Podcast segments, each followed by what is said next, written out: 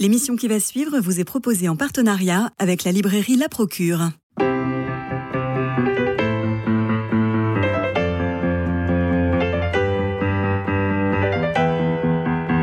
Culture Club, une émission produite par Radio Notre-Dame et diffusée également par RCF. Christophe Maury. Simon, vous nous avez pas dit bonne fête Martine Bonne fête Martine Voilà, merci. Alors nous allons parler de mon oncle d'Australie. Nous avons tous rêvé de l'oncle d'Amérique. Vous savez, cet homme parti à l'aventure dont on n'a pas de nouvelles jusqu'à ce qu'un notaire vous apprenne qu'il fut riche, très riche, célibataire, sans enfant, et qu'il voulait toute sa fortune, sa considérable... Ah, mon oncle d'Amérique, la belle chimère, le secret éblouissant de toutes les familles. Cela dit, François Garde, bonjour.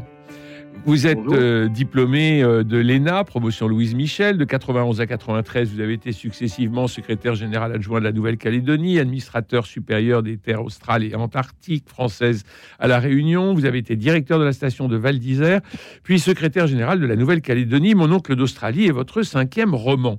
Alors, avec mon oncle, euh, mon oncle d'Australie, j'allais dire mon monstre d'Australie, avec ce roman publié chez Grasset, vous nous emportez aux antipodes de l'oncle d'Amérique. C'est une histoire vraie, furieusement romanesque que vous nous rendez encore plus vérace par votre talent de conteur. Deux parties constituent votre texte, les faits historiques et la broderie romanesque d'une part, la vérité d'autre part. Je suis bien ennuyé pour nos auditeurs de devoir taire la deuxième partie pour laisser aux futurs lecteurs l'ivresse du vertige quand la réalité rattrape la fiction. Votre bouquin est totalement passionnant. Vous avez enquêté pendant une dizaine d'années, encouragé par votre ami Vincent. Vous avez voyagé, vous êtes allé sur les traces de Michel, le frère aîné de Maurice, votre grand-père. Alors allons-y, voulez-vous, François Garde? Tout commence par les mémoires de votre père.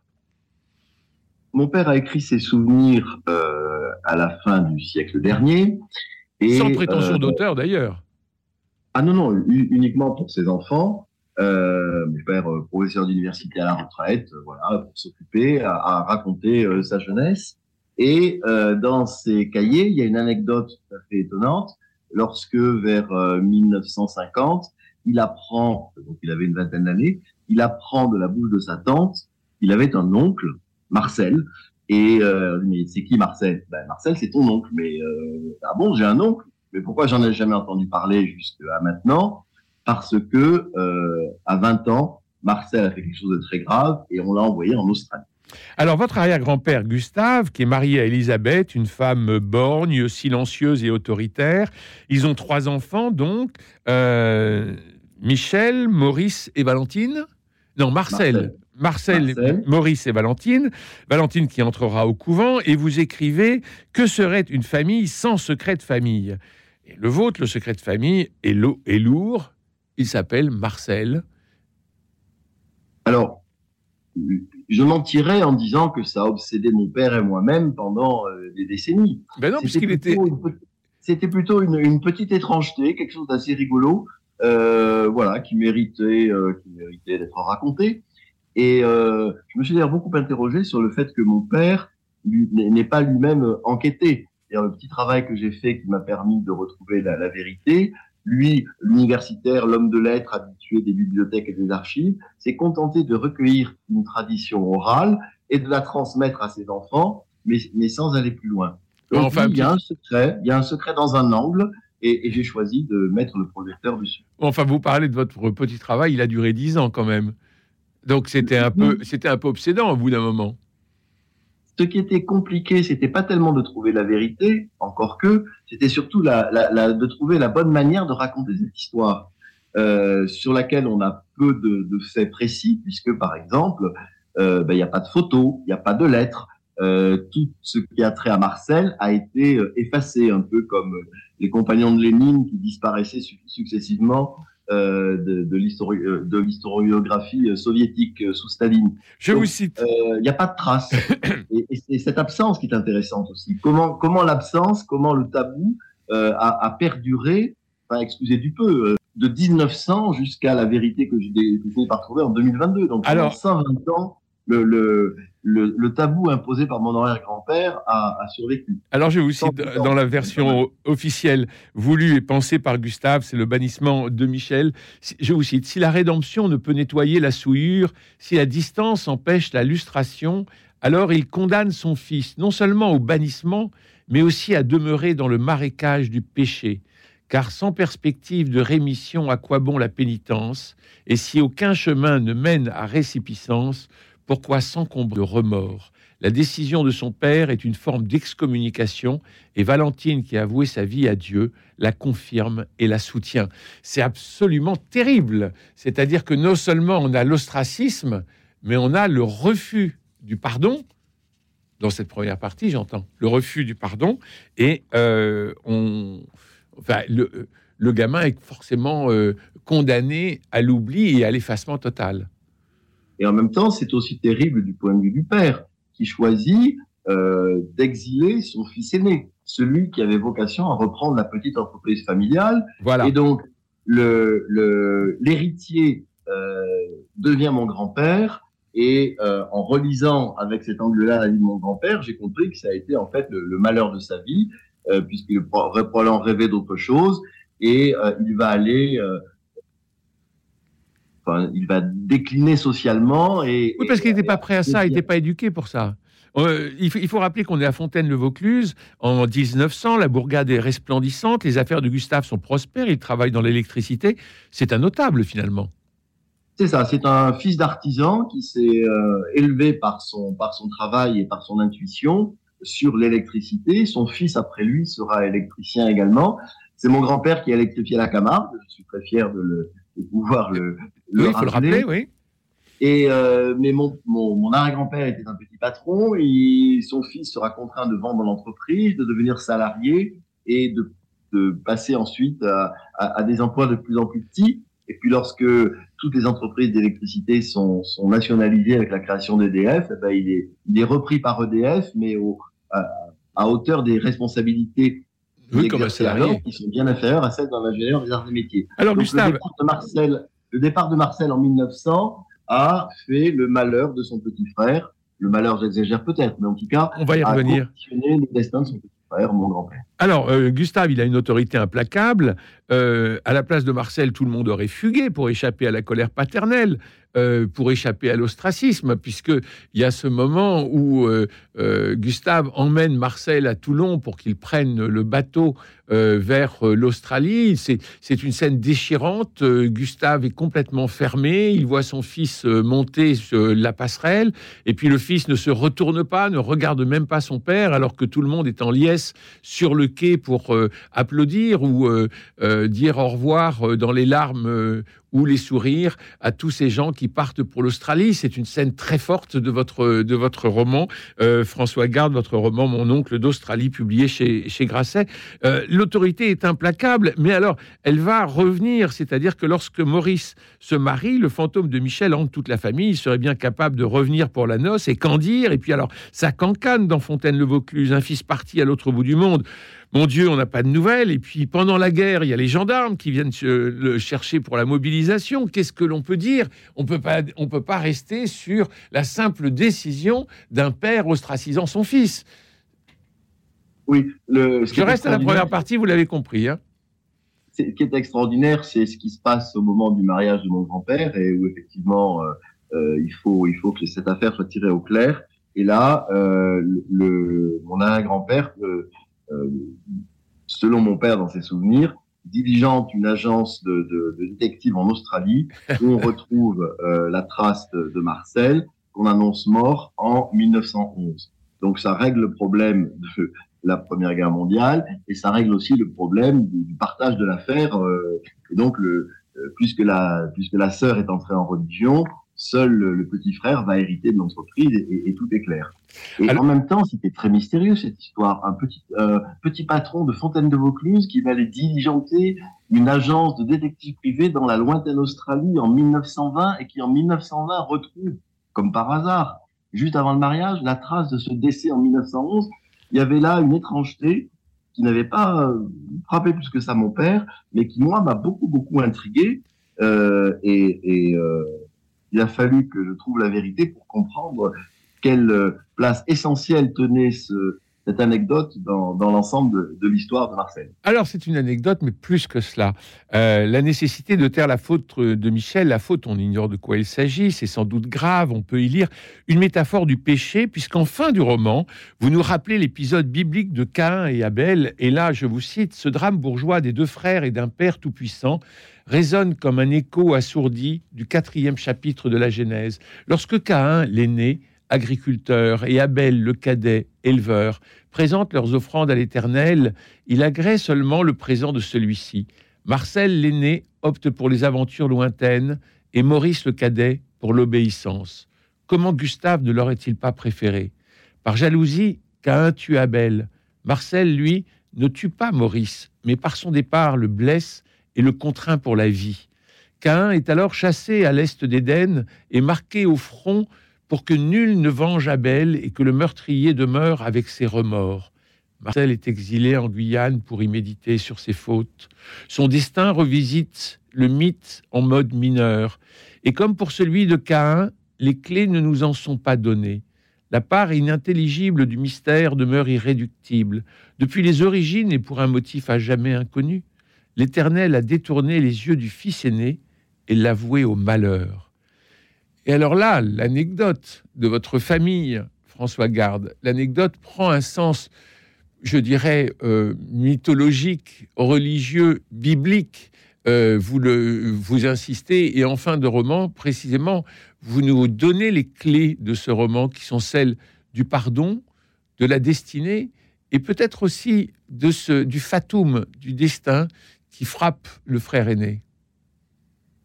En tout cas, je ne voulais pas m'ériger en juge euh, si longtemps après des actes des uns et des autres. Et l'une des difficultés quand on écrit sur sa famille, c'est de trouver la bonne distance. Euh, C'est-à-dire, euh, le romancier fait ce qu'il veut avec ses personnages. Quand vous écrivez sur votre famille, vous ne faites pas ce que vous voulez puisque la réalité s'impose à vous. Et en même temps, vous devez trouver la bonne distance et rester le maître, rester le seul maître à bord pour raconter, cette histoire. Donc oui, le la manière de raconter cette histoire euh, euh, a été vraiment le, le, la chose la plus difficile. Il y a eu beaucoup, beaucoup de versions euh, pour arriver à trouver cet équilibre et arriver sur une fin qui n'est pas une fin euh, heureuse, mais une, fin apaisée où chacun reprend sa place et son rôle dans l'arbre généalogique et où toutes les blessures sont, pour autant que cela soit possible, refermées mais refermées parce qu'elles ont été dites et exposées au regard de, tout le monde. Oui, mais en même temps... 20 années de secret, il était temps de dire la vérité. Oui, mais en même temps, vous êtes très humble dans votre, dans votre écriture et dans votre parcours. On vous sent hésitant parfois. Vous dites euh, que euh, Gustave était un peu le romancier de son fils aîné et vous, et vous concluez Et je suis désormais celui qui détruit son œuvre. C'est oui. un aveu.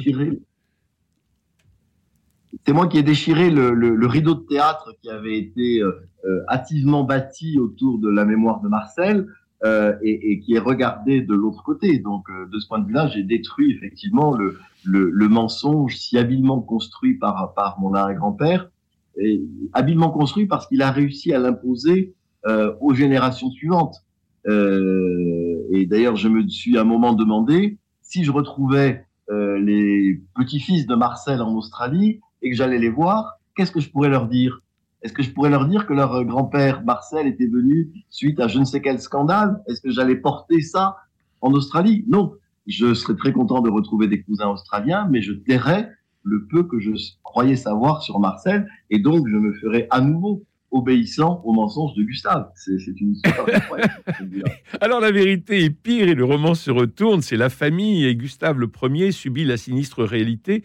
Vous écrivez Je ne peins pas un portrait, je trace des lignes de fuite.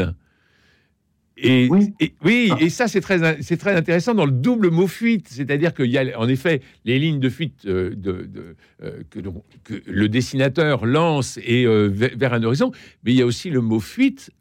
vous êtes en, vous êtes en train de vous barrer, c'est-à-dire que à travers le romanesque, à travers le roman, vous fuyez cette réalité que nous apprendrons qu'à la fin du roman. En tout cas, je ne peux pas tracer de portrait parce que je n'ai pas d'éléments. Euh, encore une fois, pas de photos, euh, pas d'anecdotes, quasiment aucune, aucune information. Je m'étais par exemple demandé euh, à quoi il ressemblait. Donc mon père, mon frère et moi, et mon grand-père, on fait tous 1m80, donc je l'imaginais grand, voilà, brun, mais bon, hein, ça, ça compose pas un portrait. Et d'ailleurs, lorsque je trouverai une fiche administrative, j'apprendrai qu'il faisait 1m65, donc beaucoup plus petit que ce que, que, ce que j'imaginais. Donc, il n'y a, y a, aucun élément de, de, tout ce qui fait le, la, la, la, densité d'une vie. Donc, composer un portrait est, est, est impossible. L'inventer n'aurait pas eu d'intérêt. Donc, oui, ce qui est intéressant, c'est en fait, c'est pas Marcel, c'est l'absence de Marcel. C'est ça qui m'a m'a fasciné dans cette histoire. Et alors, plus l'absence de Marcel a été beaucoup plus longue que, que, la vie de Marcel. Et alors, plus on avance dans le roman, plus ça devient énorme. Vous écrivez, c'est un mensonge aussi grand qu'un continent, l'Australie. Et effectivement, l'Australie, pour nous, euh, c'est une île un peu lointaine, euh, mais là, on s'aperçoit de, euh, de l'opacité des choses, de la seule volonté de, euh, de Gustave de sauver l'honneur, finalement. Et ce mensonge devient de plus en plus gros. Parmi les, les interrogations, je, je, me suis beaucoup demandé pourquoi l'Australie. En 1900, l'Australie, c'est vraiment le bout du monde. C'est Mars. C'est deux mois de bateau, c'est une terre anglaise. On n'en revient pas. Le choix de, de, cette, de ce, cette extrémité du monde, de cette terra incognita, où il y a des bagnards en liberté, toutes les descriptions que j'ai trouvées dans la bibliothèque de mon grand-père de l'Australie sont assez, euh, assez rudes, pour ne pas dire effrayantes. Et donc, Parce qu'il avait collectionné des livres. Le plus lointain possible. Parce que votre grand-père avait collectionné des livres sur l'Australie. Alors, il n'avait pas collectionné des livres, mais j'ai cette bibliothèque et donc j'ai regardé. Il y avait un peu de tout, mais il y avait quelques livres euh, des années euh, de fin 19e qui racontaient l'Australie. Donc, le regard d'un Français, d'un jeune Français sur l'Australie, ça ne peut être que, que cela. Euh, par exemple, Jules Verne, Les enfants du capitaine Grant, il y a, il y a quelques scènes assez, assez rudes. Euh, donc, euh, envoyer son enfant euh, ailleurs, pour un Français, ça aurait dû être dans, dans les colonies de l'Empire français. Là, ça aurait eu un peu de sens. Mais non, parce que dans les colonies, il aurait pu euh, réussir, faire fortune, qui sais-je, peut-être même revenir, se faire à nouveau remarquer, commettre peut-être les mêmes actes qui avaient causé son départ. Donc les colonies françaises, c'était pas possible. Et, et donc la, la, terre la plus lointaine euh, dont on a entendu parler, c'est l'Australie. Et donc euh, euh, effectivement, c'est le ce mensonge à, la dimension d'un continent. Et on répétera à, voix très très basse l'oncle d'Australie dans la famille, euh, sauf que l'Australie fait partie de ce décor de théâtre inventé par mon grand-père, par mon arrière-grand-père. C'est intéressant ce que vous venez de dire sur la bibliothèque de votre grand-père, c'est-à-dire que les livres qui touchaient à l'Australie, finalement, c'était une espèce de, quête de ce frère disparu. Quand le frère quitte la, le Vaucluse, euh, il dit à son petit frère, donc votre grand-père, il dit ne m'oublie pas, ne m'oublie jamais. Et dans cette bibliothèque, euh, ce qui est un détail que vous nous donnez aujourd'hui euh, à la radio, euh, mais qui n'est pas dans votre livre, ce détail de votre grand-père qui avait des livres, même si c'est quelques livres sur l'Australie, c'est peut-être ce besoin de, de ne pas oublier son frère. Alors ça, je n'en sais strictement rien. Hein. il y a une veine romanesque là. C'est la part du romancier. Enfin, mon, mon grand-père avait 10 ans quand son frère est parti. Ça, c'est avéré. Donc, à 10 ans, on, on se souvient. Ah oui. euh, et donc, on porte la, la, mémoire du frère parti, on ne peut pas la, la supprimer. Et, et, et, et, y compris le fait que c'est quand même bizarre, que c'est pas comme ça dans toutes les familles, c'est le moins qu'on puisse dire. Donc oui, mon, mon grand-père a vécu avec cela, euh, et j'ai aussi remarqué que l'une de ses grandes passions, c'était la collection de timbres, euh, donc un exercice solitaire et studieux, et je dis, et un, exercice qui, qui, efface le voyage, si je puis dire.